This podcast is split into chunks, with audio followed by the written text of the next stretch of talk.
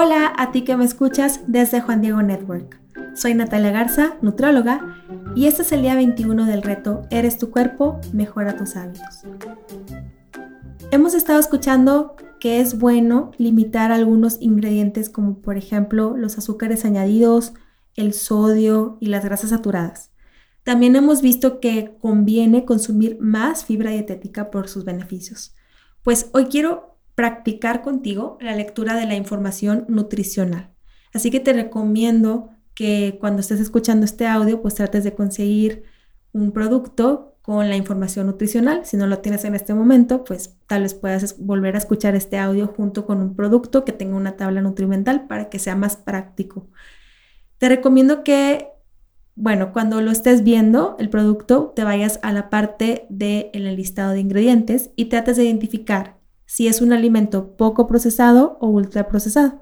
Recuerda que los enlistan de mayor a menor. Para este ejercicio también sirve comparar productos similares. Por ejemplo, puedes comparar, por darte un ejemplo, un paquetito chico de galletas saladas Gamesa con un paquetito chico de tostaditas horneadas Salmas. Son productos que se parecen mucho, que se pueden utilizar para lo mismo. Y por lo regular, el contenido de ingredientes de las galletas saladas va a ser más alto el de las tostaditas horneadas. Son productos similares, pero con distinta calidad de contenido de ingredientes. Entonces, cuando estamos viendo un producto, no solamente nos debemos de fijar en las calorías, sino también en la calidad del producto. ¿Qué es lo que contiene el producto? ¿Cuántos aditivos tiene? ¿Tiene colorantes? ¿Tiene azúcares añadidos? ¿Tiene mucha sal? Todo ese tipo de cosas es bueno y para eso nos sirve la tablita o la información nutricional. Entonces ahora vamos a ver la tablita, la información nutricional. Lo primero que hay que revisar es la porción. Ahí en tu tablita vas a encontrar que dice tamaño de la porción. Y también hay que ver la cantidad de porciones por envase que viene abajito. Lo siguiente, vamos a encontrar desglosado ya el total de grasas, van a venir grasas saturadas, también van a venir eh, los carbohidratos, los azúcares, las proteínas, el sodio y otro tipo de elementos. Bueno, todo eso que vas encontrando es por porción. Entonces, como identificaste el tamaño de la porción, ahora vas a ver todo lo que esa porción contiene. Entonces, ¿qué quiere decir esto? Que si tú te comes dos porciones de las que ahí marca, vas a estar comiendo entonces el doble de los valores, ¿verdad? No, solamente hay que fijarnos, ay, tiene muy poquito sodio, pero por porción. Y supón que la porción son dos galletas, pero todo el empaque contiene cuatro galletas pues entonces tú te estás comiendo el doble de la, porción, ¿no? Del, porcentaje o de los miligramos o de los gramos de, que ahí viene, ¿no? Del nutriente que estás viendo o evaluando. Entonces es importante siempre ver la porción y el contenido y cuánto te vas a comer para poder traducirlo, ¿no? Convertirlo. Algunas tablas vienen en un porcentaje de valor diario al ladito. Generalmente vas a encontrar el signo de, de porcentaje y va a decir porcentaje o va a decir valor diario, ¿no? El signo de porcentaje y valor diario. Si tienes 5% del valor diario o menos, es bajo en esa sustancia que está mencionando. Y si tiene más del 20%, es alto.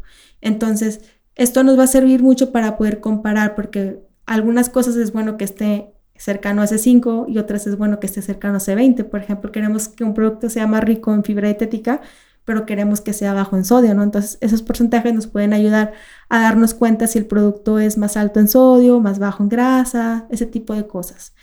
Y también pues nos va a servir mucho para poder comparar alimentos similares. Entonces, cuando estés buscando cuál alimento puede ser mejor, pues fíjate en aquel que te dé más fibra, que te dé menos grasas saturadas, menos azúcares añadidos, menos sodio, y entonces esa va a ser una mejor opción. Al momento de leer la información nutricional también es bueno, pues como te lo mencionaba, que cuidemos el azúcar, las grasas y el sodio. Entonces te quiero, te quiero compartir algunas características de estos elementos que te menciono. Uno es que el producto es bajo en azúcar cuando contiene menos de 5 gramos por cada 100 gramos de producto. Es bajo en grasa cuando contiene menos de 3 gramos por cada 100 gramos de producto y es bajo en sodio cuando contiene menos de 140 miligramos por porción. Aquí, ojo, en sodio estoy mencionando por porción y no por 100 gramos de producto. Entonces, si quieres anotar esto que menciono, también te puede ayudar mucho para poder buscar un producto que sea bajo en grasa, bajo en azúcar y también bajo en sodio. Y pues para el reto vamos a tratar de que al hacer las compras del supermercado estemos comparando la información de las tablitas nutricionales, ¿no? Buscar los productos que se parezcan y tratar de elegir la mejor opción. Y mañana nos vemos para el siguiente reto. Que Dios te bendiga.